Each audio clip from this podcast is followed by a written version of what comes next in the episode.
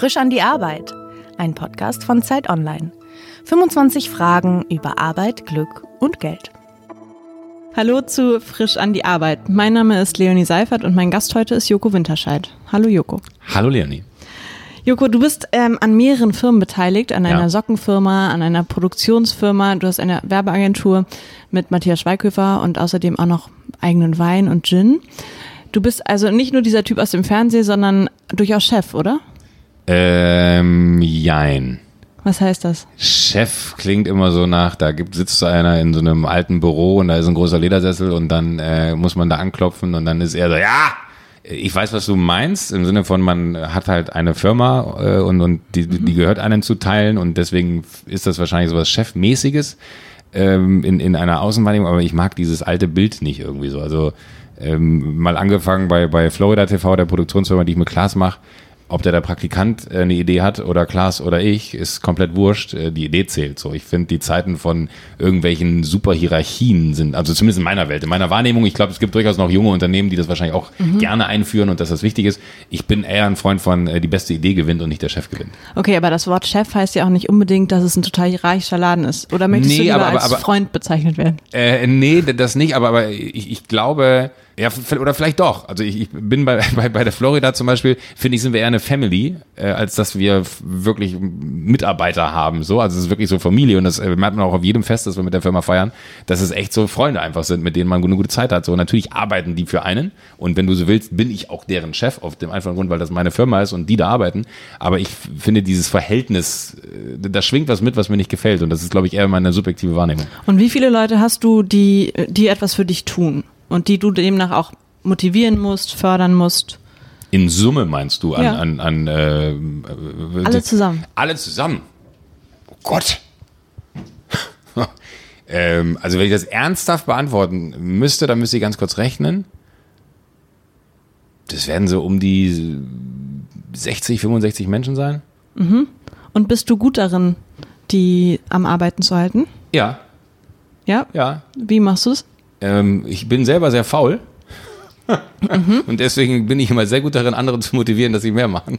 So mit Eiscreme oder wie? Nee, einfach tatsächlich, ich finde wirklich, ähm, und das, das zieht schon wieder so ein bisschen auf dieses Chefsein ab, äh, ich finde, je, je normaler ein Verhältnis zwischen zwei Menschen ist, egal ob man miteinander arbeitet oder nicht, und ich glaube, das überträgt sich super in die Arbeitswelt, wenn man einfach nicht versucht, äh, wenn man jetzt sagt, ey, kannst du die gut motivieren? Ja, aus dem einfachen Grund, weil ich glaube, wenn ich für eine Idee brenne, da relativ schnell jemanden mit anzünden kann, wenn ich eine Idee gut finde und auch gerne an meinem Standpunkt, den ich gut finde, festhalte, aber durchaus auch ein Ohr habe dafür, wenn jemand was Besseres hat. Ich bin halt relativ uneitel. Also ich bin nicht so ein Typ, der an dem Punkt, wo er glaubt, von sich selber die beste Idee gefunden zu haben, daran festzuhalten, nur weil es meine Idee war, sondern ich bin offen dafür, äh, mir auch anzuhören, wo man da einlenken kann. Und ich glaube, das ist schon mal eine sehr große Motivation, weil ich glaube, nichts ist frustrierender, das habe ich selber jahrelang erfahren, wenn man für andere gearbeitet hat, äh, als du, dass du eine gute Idee hast und keiner will sie hören. So und keiner glaubt daran oder hilft dir dir dabei. Ähm, das fängt an von äh, man, man geht mal abends noch einen trinken mit, mit allen und äh, man macht mal eine, eine, große Sause mit allen, man fährt mal weg mit der Firma mit allen und äh, endet damit, dass man äh, auch mal sagt, so, weißt du was, äh, du hast eigentlich gerade genug zu tun, ne? Aber wenn du dir selber zutraust, weil du redest jetzt zum dritten Mal von diesem Thema, äh, das neben der Arbeit noch fertig zu machen, verspreche ich dir, wenn du es wirklich hinkriegst, bin ich der Erste, der mit dir dafür kämpfen geht, dass wir das durchsetzen. So, und das sind, glaube ich, einfach so Moves, die man dann machen muss, um, um, um Leuten äh, dann auch die Stange zu halten, weil am Ende des Tages habe ich denen unfassbar viel zu verdanken, weil ich bin der Typ, der vorne an der Speerspitze steht und ähm, in, ins Fernsehen darf und hinter mir steht die Armee, die aber keiner sieht. Und äh, wenn mal was schief läuft, und du richtig schlechte Laune hast, was machst du dann? Das passiert sehr selten. Also es klingt wirklich absurd und du wirst jetzt nicht glauben, weil du hast diesen kritischen Blick von mir, was erzählt denn der die ganze Zeit? Alles ist so Friede, Feuer, Eierkuchen. Äh, ich habe sehr, ich habe wirklich sehr selten schlechte Laune. Und wenn was richtig scheiße ist, dann muss darüber gesprochen werden. Äh, und dann nehme ich auch kein Blatt vom Mund, aber ich werde nicht äh, unangenehm oder, oder persönlich oder sagt, ah, ist die letzte Kacke, ich will nicht mehr sehen. Äh, sondern da geht es dann einfach darum, was aufzuarbeiten. So, das ist falsch gelaufen. Ich habe selber zehntausende Fehler in meinem Leben gemacht und mache sie heute auch noch und finde es eher wichtig, dass man den Fehler zum Anlass nimmt, zu sagen, so, okay, Alter, das passiert dir einmal. Ne? Äh, ich bin mir ziemlich sicher, es wird dir kein zweites Mal passieren, weil der Moment gerade war unangenehmer, als wenn du es gut gemacht hättest. Andere Frage, anderes Thema. Was war dein erster Job? Mein allererster Job war wahrscheinlich kann ich jetzt nicht sagen, ob das der erste war oder der andere. Der erste war der eine war in einer Dreherei bei mir im Heimatort in den Sommerferien, so ein klassischer Sommerjob. Was macht man in der Dreherei? Äh, das ist so, so, so Metallverarbeitungsbetriebe. Da hast du so eine Metallplatte, die spannst du in so ein Gerät, da kommt eine Fräse, die fräst da was rein, dann nimmst du das Ding wieder raus und dann kommt die nächste Metallplatte da rein. Das hast du den ganzen lieben langen Tag gemacht. Sehr stumpf, aber hat halt meinen Roller damals bezahlt. Mhm. Und ich glaube aber sogar, dass die eine Sommerferien davor habe ich beim äh, bei einer Großbäckerei habe ich mal einen, äh, einen Sommerjob angenommen. Da war es immer so, die fangen dann um drei Uhr morgens an zu backen. Dann ist da um äh, sag ich mal elf alles durch und dann kommt um elf das Putzteam und muss die Bäckerei sauber machen. Also die groß wirklich Hallen von von äh, Böden von Mehl und Staub und den ganzen Teig, der da rumflog und die ganzen Maschinen sauber machen und so. Und da gab es eine, eine Reinigungsfirma die äh, in den Sommerferien immer Schüler genommen hat. Und das waren wahrscheinlich meine ersten beiden Jobs. Aber du weißt nicht mehr, was du da nee, verdient ich weiß, hast? Nee, was ich da verdient habe? Ja. Boah, nee, keine Ahnung. Also bei dem einen Job weiß ich, der Job in der Dreherei hat mir meinen Roller bezahlt. Ich habe damals mit 16 einen Rollerführerschein gemacht und wollte unbedingt einen Roller haben. Und mein Vater hat gesagt, wenn du einen Roller haben willst, dann musst du dafür arbeiten gehen. Das kauft man dir nicht einfach so. Äh, das musst du dir verdienen. Sondern habe ich wirklich die ganzen Sommerferien, sechs Wochen lang, äh, jeden Tag gearbeitet oder so außer Wochenende was werde ich da bekommen haben? Irgendwie, keine Ahnung, zweieinhalbtausend Mark, dreitausend Mark, das war noch D-Mark-Zeiten bin sehr alt. Und dein Traumberuf, glaube ich, war ja dann Pilot ja. zu werden. Ja, das ist bis heute mein Traumberuf. Und warum ist es gescheitert? Wegen deiner Augen? Ähm, zu dumm. Zu dumm. zu dumm, ja. Faktisch äh, zu blöd. Ähm, ich war bei der Grunduntersuchung der Lufthansa, Deutsches Luft- und Raumfahrtzentrum in Hamburg äh, findet das immer statt. Und ich weiß noch, als ich den Brief bekommen habe von der Lufthansa, ähm, dass sie mich zu dieser Grunduntersuchung einladen, hat mein Vater mich damals im, im Sommerurlaub mit, mit den Jungs angerufen und meinte, Joko, die Lufthansa lädt dich ein. Ich habe wirklich gedacht, ich bin, also in dem Moment dachte ich so, geil, jetzt bin ich Pilot. So, jetzt dachte, das kann, jetzt kann ja nichts mehr schiefgehen. Äh, wir haben den Abend unseres Lebens gefeiert und dann war ich sechs Wochen später bei dieser Grunduntersuchung und habe nach die drei Tage, nach anderthalb Tagen wusste ich, das wird nie was. Da wirst du auf Herz und Nieren geprüft, da wird dein Englisch rangenommen, deine Mathematik, deine äh, äh, Physikkenntnisse, Psychologie, alles. Also ähm, nach anderthalb Tagen, wir waren so eine Runde von vier, fünf Leuten, äh, die ähnlich drauf waren wie ich, haben wir dann gesagt, das war, wie gesagt, in Hamburg, wollen wir nicht heute Abend lieber auf die Reeperbahn gehen? Und am dritten Morgen bin ich relativ restalkoholisiert angetreten und da war klar, ich werde diesen Job nie bekommen. Und äh, das habe ich mir selber verbaut, aber es hätte auch, glaube ich, aufgrund meiner Ergebnisse niemals gereicht, weil du kannst so Vorbereitungskurse machen für diese Grunduntersuchung, die kosten ein Vermögen. Jetzt weiß ich auch, warum die Vermögen kosten, weil die relativ intensiv sind. Ähm, aber ich habe mir geschworen, mit dem, was ich kann, will ich die Grunduntersuchung bestehen. Und wenn ich das schaffe, dann wird das danach okay werden. Aber wenn ich mit dem, was ich kann, das nicht schaffe, dann wird das danach die Hölle werden und das wollte ich nicht. Aber du bereust das jetzt, dass du da nicht. Ja, ich, wenn ich heute in ein Flugzeug gehe, äh, hoffe ich immer, dass der Pilot mich erkennt und sagt, wollen Sie mal ins Cockpit gucken, junger Mann. und äh, es ist leider Gottes in, in zwölf Jahren Fernsehen erst zweimal passiert. Das ist ein Aufruf an alle Piloten, die diesen Podcast hören, bitte laden Sie mich ins Cockpit ein. Äh, weil ich wirklich einfach, ich finde es faszinierend. Ich finde wirklich Flugzeuge ultra faszinierend. Aber warum? Weil ich es, ich finde es Wahnsinn. Das sind solche riesigen Geräte, die einfach in die Luft äh, gehen. So, ich durfte einmal tatsächlich in einem Cockpit sogar mitfliegen. Da ist es das, wo du ohnmächtig geworden bist? Oh nee, oh Gott, das ist eine ganz andere Geschichte. Das ist eine traurige Geschichte. Äh, nee, das war eine gute Geschichte. Das war nach einer äh, nach einem Fernsehpreisabend, äh, wo wir einen Preis gewonnen haben. Und ähm, die Frau Maischberger ist vor mir ins Flugzeug reingegangen.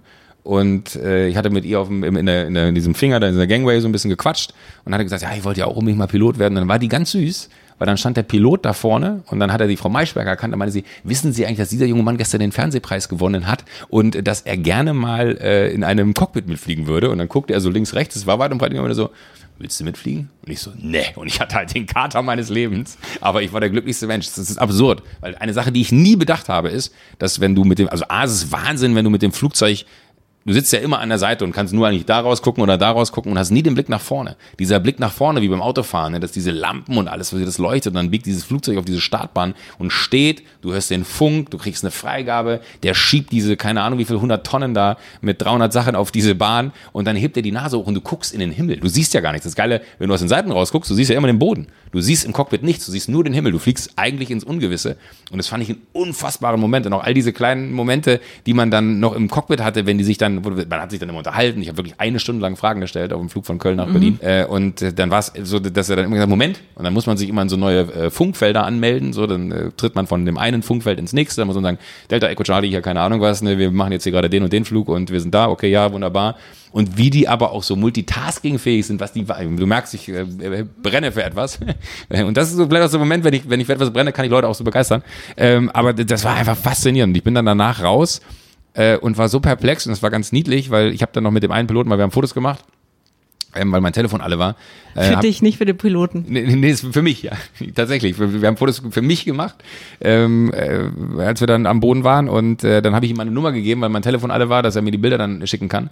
Und das war auch ganz gut, weil ich habe meinen Rucksack bei denen vorne stehen lassen, unter meinem Notsitz, den ich da hatte. Und habe das erst zu Hause gemerkt, und, wo ist denn der Rucksack? Und dann konnte ich aber auch zu Hause erst mein Telefon äh, andocken an die Ladestation. Und äh, dann hat es einen Moment gebraucht und dann kam diese Nachricht von dem Piloten, du hast übrigens deinen Rucksack bei uns im Cockpit vergessen. Ich habe dann gesagt, ich kann ja noch mal mitfliegen, zwinker, zwinker. Er hat dann geschrieben so, ich kann die auch einfach schicken. Hm. Und dann hat er mir ihn geschickt. So. Also du bist nicht Pilot geworden. Was Nein. bedeutet denn für dich jetzt Glück am Arbeitsplatz? Ähm, tatsächlich was zu machen, was man nicht als Arbeit empfindet es macht einfach so unf also es macht einfach Bock. Also das ist so, so es gibt sicherlich auch Tage, wo ich sage, ich würde gerne äh, liegen bleiben, weil es halt einfach auch, glaube ich, unterschätzt ist. Äh, der Job, den man da macht, der hat durchaus auch seine intensiven Phasen und äh, ich will jetzt nicht jammern, aber ich finde, man guckt immer Fernsehen und denkt sich so, das kann ja nichts sein. Also so war es bei mir früher zumindest. Man denkt immer so, ach, das muss doch hier alles auf einer Arschbacke abgesessen werden. Man vergisst aber, dass da sehr viel Vorbereitung leider drin steckt. Und ich war nie jemand, der sich gerne vorbereitet hat. Das habe ich von Klaas gelernt. Denn es gibt den schönen Satz von Rudi Carell, wer einen Ass aus dem Ärmel zaubern möchte, muss vorher einen Ass reinstecken. Und äh, das äh, habe ich äh, lange, lange nicht betrieben, dieses, dieses Credo. Und äh, das, seitdem arbeite ich. Aber es macht einfach Spaß. Es ist wirklich so dieses, äh, mit, mit guten Leuten gute Sachen zu machen, ist egal in welcher Branche, glaube ich, ob es Fernsehen ist oder ob du von mir aus in der Großbäckerei ist, wo ich früher da gekehrt habe, äh, bist vollkommen wurscht. Okay, du hast gesagt, du bist ein fauler Mensch. Wovor fürchtest du dich bei der Arbeit? Überforderung, Langeweile oder vor den Kollegen? Überforderung. Was überfordert dich? Einfach äh, immer dieses Gefühl zu haben, äh, einer Situation nicht gerecht werden zu können. Ich kann aus der besten Sendung rausgehen und alle sagen, Alter, das war mega und ich habe drei Momente, mit denen ich so unzufrieden bin, da, da nage ich vier Wochen dran und es zerfrisst mich. Und, und mit wem redest du darüber? Mit mir. Ja. ich muss es ja mit mir ausmachen, weil in dem Moment war ja nur ich da. Ich kann ja niemandem erzählen, da habe ich das so und so gemacht. Äh, wem will, also meine Freunden kann ich das nicht erzählen, weil die wenigsten sind Moderatoren äh, und könnten dann sagen, ah, mach das doch so und so. Das mache ich einfach mit mir aus. Und das ist aber Überforderung deswegen, weil man immer, und ich, das ist das tollste Gefühl der Welt, ich mache mir wirklich, nee, nicht wirklich, das stimmt nicht, ich mache mir in die Hose vor jeder Sendung, ähm, weil es einfach immer dieses Gefühl ist von mir so, schaffe ich das wirklich? Und obwohl man es schon 150.000 Mal gemacht hat, bist du jedes Mal äh, bis aufs Letzte nervös. Live-Sendungen ist das Allerbeste, was es gibt. Es macht wahnsinnig Spaß. Ich bin bis drei Minuten vorher der entspannteste Mensch der Welt und danach knall ich komplett durch. Also wirklich die, die letzten 180 Sekunden, bevor es losgeht. Ich habe einen Blackout, ich bin total klar, ich, ich fühle meine Arme nicht mehr, äh, ich, ich bin total klar, es ist irre, was da in meinem Körper los ist äh, und ich bin super nervös und ähm, komischerweise ist bei Live immer so und deswegen liebe ich Live, es funktioniert, weil du hast nur diesen einen Schuss. Bei einer Aufzeichnung musst du halt immer, ah, kann ich nochmal machen, ah, kann ich nochmal machen, wobei das für tausend Leuten Publikum auch unangenehm ist, wenn man eine Moderation dreimal machen muss. Ähm, aber die, dieses, dieses Gefühl von, kann ich das wirklich, was ich da mache? Äh, das umtreibt mich jedes Mal, wenn ich im Studio stehe. Und was machst du dann, wenn du halb durchdrehst oder dich ohnmächtig fühlst? Dann versuche ich einfach, äh, mich daran zu erinnern, dass es schon 150.000... Dass es schon mal geklappt hat. Dass es schon mal geklappt hat und äh, dass es irgendwie auch immer wird. Und das ist auch wirklich wie so ein Fliegen. Ne? Also du bist dann wie auf so einem, wie auf so einem Tunnel, der, äh, oder wie, wie, wie du rast auf so einen Tunnel zu und am Ende kommt das Licht und entweder ist das der Moment von, oh, ist das eine unfassbare Aussicht hier am Tunnel oder es regnet. Ähm, du hast mal gesagt, dass du es ganz komisch findest, gefragt zu werden, sind Sie Joko Winterscheid? Mhm. Ist das immer noch so? Dass ich das komisch finde oder dass ja, ich das gefragt werde? Dass du es komisch findest. Ich finde es komisch, ja, weil das ist so. Das hat auch eher was damit zu tun, dass ich jetzt nicht so der. Wenn, wenn, wenn ich privat bin, ja, also wenn ich jetzt nicht im Studio stehe und einen Anzug anhabe, also man, wenn du willst, wie so eine Schutzuniform oder so, oder also man hat sich halt angezogen für die Sendung, dann ist es ja schon so, wie man legt so eine Art Rüstung an und man geht jetzt gleich da raus und dann äh, ist da Brot und Spiele ne, und man macht dann sein Ding und das kann man wenngleich man auch daran zweifelt, dass man es kann, aber das ist halt so der Moment, den man kreiert und dieses finde, das ist da was anderes, weil da bin ich dann der Joko Winterscheid, für den all die Menschen mich draußen ansprechen. Aber wenn ich dann privat über die Straße gehe, bin ich halt vielleicht eher ein bisschen äh, für mich so und ich finde es dann immer weird, wenn jemand kommt und das fragt, weil das ist so, wenn ich dann sage ja, denke ich mir immer, die müssen dann denken, wie unfassbar selbstverliebt ist der denn? Also, obwohl es total bescheuert ist, ähm, ist es eher was, wo ich kann mit, mit diesem Moment nicht umgehen. Einfach aus, aus so einer, so einer ganz Ego-Perspektive heraus, glaube ich, auch aus einer, wahrscheinlich sogar aus einer Unsicherheit heraus, weil man halt weiß, äh, so, so die Person da kennt mich, ja, und wahrscheinlich, weil ich im Fernsehen so bin, wie ich auch privat bin, sehr gut. Äh, und ich kenne die Person aber gar nicht. Und das ist einfach so ein sehr komischer Moment, wenn du gefragt wirst, bist du das? Es wäre so, als wenn ich zu einem wildfremden Menschen hingehen würde und äh, Chef, du hast den Menschen noch nie gesehen und er sagt, bist du Leonie? Und äh, das passiert ja aber 50 Mal am Tag und irgendwann würdest du auch das Gefühl haben, so, das ist weird. Du musst einfach sagen, nee, ich bin Jan Böhmermann. ja, aber das wäre ja nicht witzig. Okay, das schneiden wir raus. Andere Frage. Nee, ähm. nee, ich meinte eher, oh Gott, Entschuldigung, ich meinte wegen Jan. Oh Gott, nein, so wurde das nicht gemeint. Ich, ich, ich dachte eher in Bezug auf, äh, man möchte ja nicht mit Jan Böhmermann verglichen werden. Ja, aber diese Leute, die Fernseh gucken, die verwechseln ja schon diese ja, das ganzen Neo. Es kommen aber auch ganz viele, das jetzt wahnsinnig unangenehm, das, so, so war das nicht gemeint. Ähm, das ist aber tatsächlich so, viel schlimmer ist, wenn Leute zu dir kommen und sagen, bist du Joko und Klaas? Und du denkst dir so, ja. Nochmal, come again. Äh, und du, du verstehst, dass da ein und drin ist. Da brauchst du eine zweite Person. Ich kann nicht beide sein, aber man sagt dann einfach, ja, bin ich. Auch wenn Leute mich fragen, ob ich Klaas bin, was gibt's auch ganz häufig, ja. dann sage ich auch einfach, ja, ich bin es, weil es ist meistens schneller erledigt, als wenn man Nein sagt und versucht zu erklären. Ja. Ah, Sie sind, ja. Mhm. Mhm. Du hast mal gesagt, ein großer Teil deines Geschäftsmodells ist Narzissmus. Jetzt hast du ein eigenes Magazin, das heißt JWD, Joko Winterscheids Joko Winterscheids Druckerzeugnis, mhm. mhm. ähm, das bei Gruner und Jahr erscheint. Ist das so der Höhepunkt im Leben eines Narzissten? Sehr gute Frage. Äh, wahrscheinlich schon. Und ich glaube aber, ich kann mich an das Zitat gar nicht erinnern, äh, was, was, du mir da gerade. Ähm, Spiegel, glaube ich. Ja? Mhm. Ja, die haben wir wahrscheinlich irgendwas zusammengepanscht. Ähm, was du autorisiert hast. Was ich autorisiert habe. Im Zweifel autorisiere ich nicht. Ähm, aber der, der Punkt da ist tatsächlich, ich liebe Magazine und ja, man kann es mir als Narzissmus auslegen, dass ich jetzt da vorne auf dem Cover drauf sein will ne, äh, und, und mich da so präsentiere. Aber mir geht es vielmehr darum, und das ist wieder, und das ist, äh, mag als kitschig klingen und äh, alle Leute werden sagen, ja, natürlich muss er ja sagen, mir geht es eher darum, echt die Themen, die, ich, die mich interessieren, in so einem Magazin wiederzufinden und die mit Leuten zu machen, auf die ich Bock habe. So, ich glaube, ich habe ein ganz großes Glück, ich arbeite nicht mit einem einem Arschloch zusammen. So, und das ist das Allergrößte, was dir passieren kann im Leben, dass du nur mit guten Menschen zu tun hast. Hast du dir die Redaktion selber zusammengesetzt? Äh, zum Teil. Und siehst du dich jetzt als Journalist? Nein. Das wäre vielleicht eins zu viel. Das wäre das, das, wäre das, aber das ist tatsächlich die Frage, wenn ich die jetzt mit Ja beantwortet hätte, ne, dann wäre ich der dümmste Mensch ja, der Welt. Ja, aber in diesem Text, äh, in der aktuellen Ausgabe, die ich heute Morgen gelesen habe, ja. da machst du einen Autotest mhm. und da sagst du, wir Journalisten. Nee, ich sage, wir sind Journalisten und keine Schweine. Genau. Ja, aber das ist in dem Moment entstanden aus dem einfachen Grund, weil ich diesem jungen Mann, der da im Auto saß, der uns nicht getraut hat, äh, und du natürlich äh, die Einverständniserklärung haben möchtest, dass diese Geschichte erscheint, ein Gefühl geben möchtest von, das ist hier wirklich seriös, weil das Problem, was ja bei mir mitschwingt, ist, die Leute denken immer sofort, ich äh, will die einfach bis auf die Knochen blamieren. Und in dem Moment habe ich eine andere Aufgabe. Und wenn ich sage wir, impliziert das auch, dass ich nicht allein im Auto war. Mhm. Der Ghostwriter saß neben dir. Ähm, und wie ist es, einen Kantinenausweis bei Gruner und Jahr zu haben? Das gibt's ja gar nicht. Ein Kantinenausweis. Das ist ganz gut. Ich habe ihn bis jetzt noch nicht benutzt, weil ich habe äh, äh, auch eine Kostenstelle, auf die ich schreiben kann. Da gehe ich dann einfach hin und sage hier. Ach, du isst nicht das Kantineschnitzel? Doch, aber ich äh, war noch nicht so oft in der Kantine. Wenn ich da bin, arbeite ich meistens. Hm. Eine Frage, die ich mir immer stelle, was macht dir mehr Angst, verzichtbar zu sein oder unverzichtbar? Was mir mehr Angst macht, verzichtbar zu sein oder unverzichtbar? Ich glaube, Unverzichtbarkeit macht mir mehr Angst. Wobei das bei dir bedeuten würde, dass du dann keinen Job mehr hast. Ja, nee, verstehe andersrum. Wenn, wenn ich, in meiner Interpretation ist, wenn ich unverzichtbar bin, dann muss ich alles immer so weitermachen mhm. wie bisher. So, und das würde bedeuten, dass ich aber nie in der Lage wäre, irgendwann zu sagen, ich will nicht mehr. Und das würde mir Angst machen, weil äh, vielleicht möchte ich irgendwann das, was ich mache, gar nicht mehr machen und ich hätte gerne die Freiheit, immer zu entscheiden, was ich mache. Und wie lange möchtest du noch machen, was du machst? Das kann ich dir nicht sagen. Das kann äh, dieses Jahr irgendwann vorbei sein, aber es kann auch noch 20 Jahre dauern. Äh, kannst du den Gedanken zulassen, dass es für den Gang der Welt vollkommen unerheblich ist, dass du deiner Arbeit nachgehst? Ja, klar. Und was ist dann die Exit-Option? Das zu machen, was einen glücklich macht.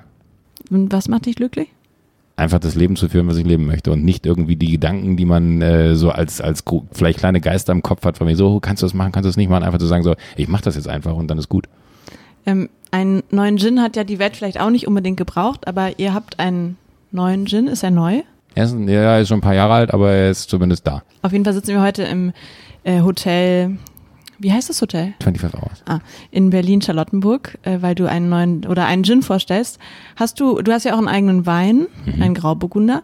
Trinkst du einfach gerne oder warum investierst du in solche Sachen? Es ist so, so die Frage, äh, höre ich zum ersten Mal und äh, würde sie äh, so beantworten wollen, dass es tatsächlich nicht darum geht, dass man gerne trinkt, sondern ich finde, es hat was mit Genuss zu tun und das sind für mich Genussmittel und äh, ich liebe es einfach mit guten Leuten, wie ich es auch im Beruflichen mache, äh, Zeit zu verbringen. So und äh, ein guter Wein, ne, und das, äh, ich bin erst 39 so, aber ich weiß durchaus einen guten Rotwein oder auch einen, einen guten Weißwein mit dem richtigen Essen zu schätzen.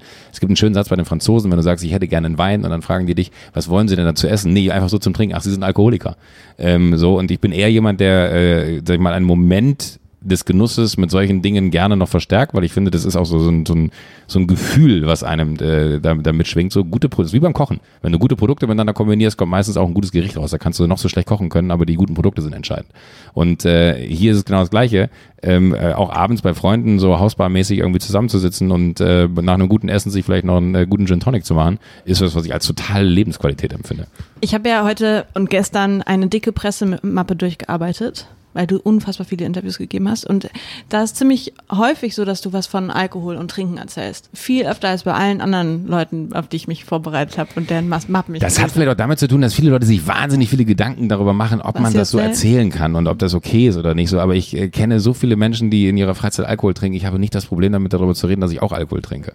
Ist es bei dir ja nicht so, dass alles, was du anfasst, ähm, zu Gold wird? Die wenigsten Sachen. Da war zum Beispiel deine Firma Go Butler, die Dienstleistungen vermittelt hat. die, die grandios gegen die Wand gefahren ist. Das war so, dass wenn man eine Pizza haben wollte, dann konnte man das bei ja, Go Pizza, Butler bestellen. Voll, mein Spruch war immer von Pizza bis Privatjet, wir machen ja alles möglich. Ne? Mhm, und stimmt das, dass es gar nicht äh, KI ermöglicht hat, sondern dass da lauter Studenten saßen, die dann sich äh, um diese nee, das stimmt, das stimmt nur partiell nicht, aus dem einfachen Grund, weil du brauchst Datensätze, um künstliche Intelligenz zu erzeugen. Das heißt, du kannst nicht etwas so programmieren, dass ohne dass es geführt, du kannst, oder es gibt zwei Cases. Der eine Case ist, du kannst über reale Fälle die quasi als Anfrage reinkommen, eine künstliche Intelligenz aufbauen oder du kannst all diese möglichen Fälle programmieren.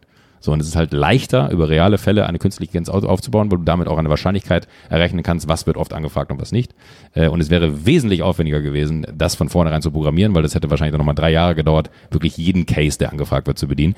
Und das Problem war aber tatsächlich äh, dahinter, dass das auch das Verhängnis des ganzen Unternehmens wurde, weil die Anfragen von A bis Z alles abgedeckt haben und du nicht alles bedienen konntest.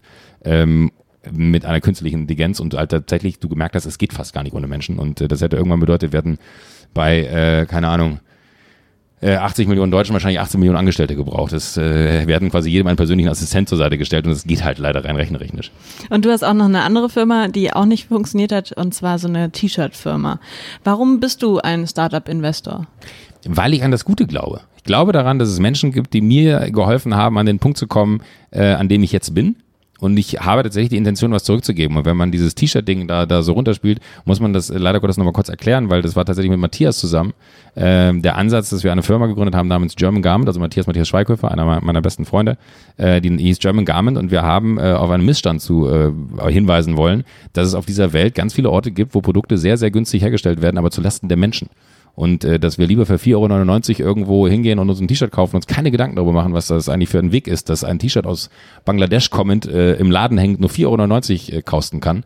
Äh, und wir gesagt haben, das kann nicht wahr sein. So Und äh, da wollten wir Missstand aufzeugen. Es hat leider nicht funktioniert. Wir haben nur in Deutschland produziert. Keiner wollte dieses Zeug haben. Das spricht dafür, dass es niemanden interessiert, wo die Sachen herkommen. Äh, die Firma ist grandios vor die, äh, vor die Hunde gegangen. Und äh, Go Butler ist genauso grandios vor die Hunde gegangen, aber mir ist das nicht unangenehm. Das ist immer das Schöne. In Deutschland ist es dann immer so direkt, du siehst, es hat nicht funktioniert. Äh, ich finde es mega, dass es nicht funktioniert hat, weil ich hatte eine unglaublich gute Zeit, weil ich wahnsinnig viel gelernt über mich habe. Und wie viel Geld hast du dabei verloren? Eine Menge. Und trotzdem findest du es lustig? Ich glaube, der größte Luxus, den ich habe, ist, dass ich äh, das ja bewusst selber entschieden habe, ob ich das mache oder nicht. Und dann kann ich genau wie nach einer Scheißsendung rausgehen und auf mich böse sein. Und das bin ich dann auch und ärgere mich darüber, dass es weg ist, weil ich äh, durchaus nichts zu verschenken habe. Aber ich habe gleichzeitig an etwas geglaubt, was ich gesehen habe, es am Ende aber nicht da gewesen ist. Und das ist eine Enttäuschung. Aber es ist etwas, mit, mit dem man umgehen muss und wo man einfach sagen muss, äh, Mund abputzen, weitermachen. Aber wen hast du denn, der dir sagt, hier investier mal da rein? Mich. Entscheidest du komplett selbst? Ich bin ein totaler Bauchmensch und werde das auch immer bleiben. Andere Frage, was ich mich schon immer frage oder unser ganzes Gespräch lang frage. Wir haben über ähm, das gesprochen, was du so machst und du hast Sendungen moderiert, moderierst Sendungen, ähm, bist Investor, bist Werbegesicht, hast ein Magazin, spielst aber auch kleine Rollen im Fernsehen, damit die Filme sich besser verkaufen. Ich habe dich gerade in Jugs gesehen und du postest äh, Kükenbilder bei Instagram. habe ich heute Morgen gefunden, fand ich süß. Ja. Ich, ich, glaube, du, du, du siehst einen Masterplan oder du siehst, du siehst irgendwas, was da gar nicht ist. Nee, ich du weißt noch gar nicht, was ich dich also, fragen okay, möchte. Gut. Ja, ja, gut. Die Frage ist, wenn jetzt jemand dich fragt, was ist dein Beruf? Sagst du dann, also ist dein Beruf einfach eine Marke zu sein? Bin ich eine Marke?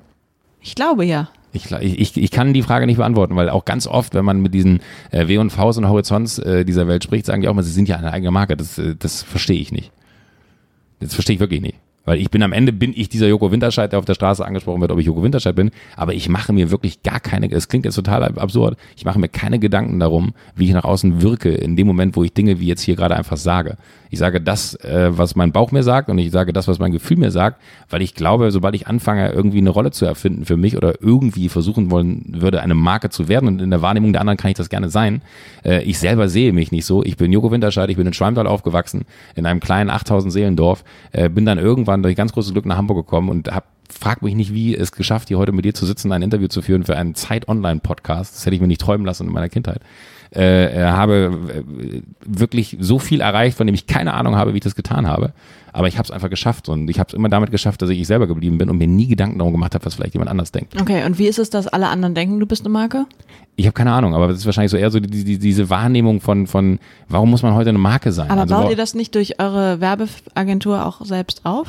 Für andere Marken klar. Mercedes-Benz verstehe ich als Marke. Mercedes-Benz ist ja etwas Künstliches. Das ist ein, ein Produkt, was da erfunden wurde, damit es funktioniert. Aber äh, meine Mutter und mein Vater haben mich ja nicht erfunden, sondern ich bin ein Produkt der Liebe äh, zweier Menschen. Und äh, daraus resultierend ähm, äh, ist irgendwie all das entstanden. Und es ist meinem Individuum zu verdanken, dass ich, dass ich das irgendwie bis hierhin geschafft habe. Und zumindest JWD auf diesem Magazin ist ja ein Logo. Ein Sternlogo, ja. Ein Sternlogo. Weil es aus dem Hause Gunnar kommt. Bei Zeit Online steht ja auch Zeit Online drauf. Genau, aber das sind dann nicht meine Kürzel. Nee, aber das ist ja, ja JWD, das, man muss einem Kind ja einen Namen geben. Ich heiße ja auch Joko. Ist ja nicht so, dass ich mit einer Zahl geboren wurde. Ich wollte wissen, wie sich das anfühlt. Aber nee, ich habe hab keine Ahnung, weil, weil ich, ich empfinde es nicht so. Also ich, wirklich, es ist keine Koketterie. Ich, ich bin vielleicht nur deswegen etwas angefasst, weil ich verstehe diese Frage wirklich nicht. Ich kriege sie so oft gestellt und ich kann sie nicht beantworten. Aber wie ist es denn, wenn alle möglichen Leute dich vor den Karren spannen, weil sie meinen, dass sie sich dann ihre Dinge besser verkaufen? Dann ist das so, weil sie sicherlich ein Stück von meiner Welt haben wollen, von dem, was ich bin, aber ich verstehe es nicht als Marke. Ich wäre ja ein Produkt. Okay, dann Mensch. kommen wir von diesem Markenprodukt weg.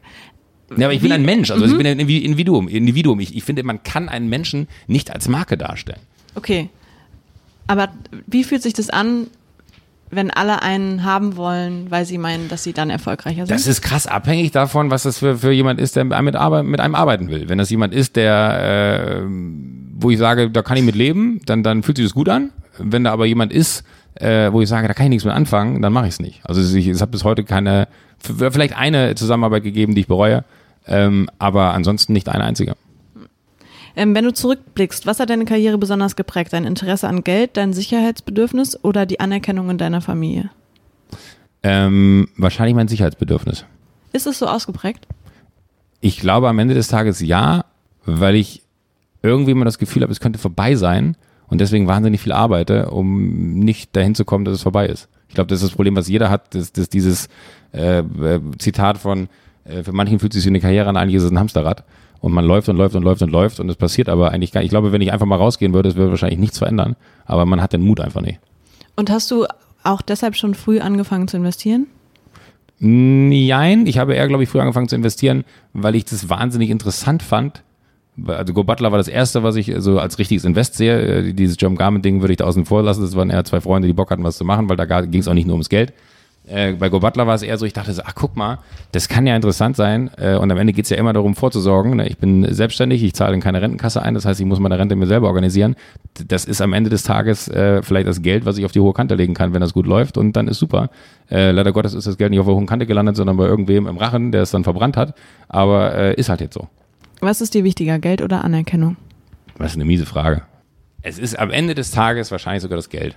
Ich glaube, ich kann damit leben, dass mich dass, dass die Leute, die, die mich wirklich mögen, ne, alte Freunde und so, äh, das ist am Ende etwas, was mir mehr wert ist aus dem einfachen Grund, weil ich weiß, die werden mich auch mögen, wenn all das, was mich jetzt quasi, wenn wir von dieser Marke reden wollen, als Marke äh, ausmacht, das ist denen egal. So und deswegen habe ich auch äh, sehr viele enge alte Freunde und nicht viele neue.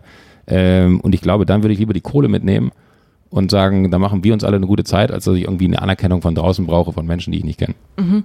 Wenn du was in deinem Beruf ändern könntest, hättest du dann gerne mehr Freizeit, mehr Freiheiten, mehr Geld oder mehr Sinn? Mehr, darf ich mir zwei aussuchen? Mhm. mehr Freiheiten und mehr Sinn. Findest du nicht, dass du viele Freiheiten hast? äh, nee, manchmal würde ich mir wünschen, dass man noch mehr Freiheiten hätte. Und du möchtest nicht mehr Freizeit haben? Nee, weil ich glaube, mit den mehr Freiheiten würde ich die Freizeit abdecken können. Mhm. Weil du hast vor Jahren mal erzählt, dass du gerne ein Sabbatical machen würdest, oder nicht mit dem Wort Sabbatical, aber dass du eine Auszeit brauchst und mal von draußen drauf mhm. gucken willst, was du so machst. Richtig. Hast du das denn irgendwann mal gemacht? Nee. Und warum nicht? Weil ich, äh, wie ich eben mal bei einer anderen Frage beantwortet habe, glaube ich, ein, ein, ein Mensch bin, der immer Angst davor hat, dass es vorbei sein könnte. Und machst du manchmal Urlaub? Ja. Ah, du hast gesagt, du wanderst im, äh, im Süden. Mhm. Bist du deshalb dahin gegangen, weil du mal mhm. Freizeit brauchst? Möchtest du nicht über Freizeit reden? Doch, äh, ich, das, ich, hatte, ich, ich habe ja genickt. Das, das, sieht man jetzt leider nicht im Podcast. Nee, äh, total. Ich, ich habe mich für den Süden entschieden, weil ich die Berge liebe, weil ich das Grüne liebe, weil ich äh, die Ruhe dort liebe. Und das für mich ein unfassbarer Ausgleich ist zu all dem, was man sonst so hat. Und äh, deswegen habe ich mich irgendwann entschieden, in den Süden zu ziehen. Aber ist es für dich ein Thema, dass du dir zu wenig, dass du dich zu wenig um dich selber kümmerst? Das ist äh, lustigerweise etwas, habe ich heute Morgen mit einem sehr guten Freund drüber gesprochen. Er hat gesagt, es gibt so Menschen, die helfen gerne immer anderen, aber können sich selber nicht helfen. Und er hat gesagt, Joko, du bist so einer. Das äh, muss ich noch ein bisschen sacken lassen, um das so zu evaluieren, weil das das erste Mal jemand ist, der mir das so klar gesagt hat. Äh, aber es kann durchaus sein, ja. Weil bei diesem ganzen Zeug, was du so machst, klingt es so, als hättest du jetzt nicht so wahnsinnig viel Zeit zu Hause. Nee, habe ich auch nicht. Das ist aber einfach, glaube ich, auch ich, komme wirklich aus so normalen Verhältnissen, wie, wie glaube ich, so, so, so, so normales sein kann. Ne? Also es ist so, so ich habe ein unfassbares Glück, dass ich das alles machen kann. Und ich habe immer das Gefühl, äh, dass ich eine Chance vorbeiziehen lasse, wenn ich was nicht mache. Und äh, das ist etwas, was, was mir, äh, wo, wo ich mir manchmal denke, so, es könnte zum Verhängnis werden, wenn ich das nicht mache. Und du kriegst zu Hause deswegen keinen Stress. Wer hat das gesagt? Das ist eine Frage. ich, ich, rede sehr ungern über mein Privatleben, deswegen ist es schwer so klar zu beantworten. Aber äh, nein, ich habe sehr viele Freiheiten, was das angeht, ja. Und du willst mit 55 in Rente gehen? Den Plan habe ich, der ist schon ein bisschen länger her, glaube ich, dass ich das gesagt habe. Das erinnere ich jetzt nicht. Nee, ich auch nicht, aber es muss länger her sein, weil im Moment geht mein Plan noch so bis 50. Ach, nur bis 50. Ja, und, und, und, und, dann, dann würde ich gerne andere Sachen machen. Und was sind andere Sachen? Weiß ich noch nicht. Das ist so das, was du eben meinst, wie lange machst du das mhm. jetzt? Äh, kann ich dir nicht sagen. Ich habe bis hierhin nie mein Leben geplant und habe auch nicht vor, das zu tun. Die Frage, die ich immer als letzte stelle, ist, glaubst du, dass du deine beste berufliche Position noch vor dir hast, bereits hattest oder gerade inne hast? Ich hoffe, dass ich sie noch vor mir habe. Du möchtest gerne noch mehr machen? Nee, aber vielleicht gibt es so dieses, ich mache wahnsinnig viel. Ne? Und jetzt kann man, glaube ich, so damit erklären, dass man immer so ein bisschen suchend ist. Ich glaube, ich habe äh, schon vieles gefunden, aber so diese eine Sache, von der ich so, so 100 Prozent oder 100.000 Prozent überzeugt bin, dass ich sage, so das bis ans Ende aller Tage, ähm, die habe ich noch nicht. Ich liebe alles, was ich mache und ich finde es toll und deswegen hoffe ich, dass es diesen einen Moment, wo man sagt so, oh, das ist ja der Hammer, das, das will ich jetzt nur noch machen, dass das noch gibt und deswegen hoffe ich, dass ich die noch vor mir habe. Ah, deshalb muss ich jetzt doch nochmal eine Nachfrage stellen. Eben hast du nämlich gesagt, ähm, du hättest gerne mehr Sinn. Ja. Was genau meinst du damit? Manchmal, und das muss man ganz ehrlich sagen, es ist nur Fernsehen, was ich da mache. So, und äh, am Ende des Tages ist das aber das, wofür einen allen äh, oder alle immer immer so, so quasi, du wirst fürs Fernsehen wirst du erkannt, fürs Fernsehen sitzt du in so einem Interview wie hier, fürs Fernsehen äh, hast du auch viele andere Möglichkeiten, die man machen kann, aber manchmal ist es halt einfach auch nur Fernsehen. So. Und es ist nicht nur manchmal, es ist einfach nur Fernsehen, was wir da machen. Und das ist auch etwas, was ich ganz oft in der Firma sage, so Leute, ganz ehrlich, ne, die Quote war vielleicht nicht geil, aber es ist auch nur Fernsehen. So, uns geht's allen gut. Und ich glaube, manchmal so ein bisschen mehr Sinnhaftigkeit zu haben im Sinne von, dass man spürt, was man damit vielleicht macht. So was man, ob das, ob das eine Veränderung ist oder dass man irgendwann etwas physisch in der Hand hat. Immer, keine Ahnung, ein Schreiner baut einen Schrank, der guckt irgendwann auf den fertigen Schrank. Natürlich mache ich auch eine Sendung, aber das ist so, so ein Ding. Die Sendung ist fertig und dann geht's weiter. Du kannst die Sendung haptisch nicht fassen. So, ich glaube, ich hätte manchmal Bock, etwas haptisch äh, dass alle CDs brennen. CDs, machen wir das noch? Das ist Zeit von Spotify, ne? Bin ich, nee, fehlt mir die Zeit für. Ich danke dir für das Gespräch, Joko. Danke gerne.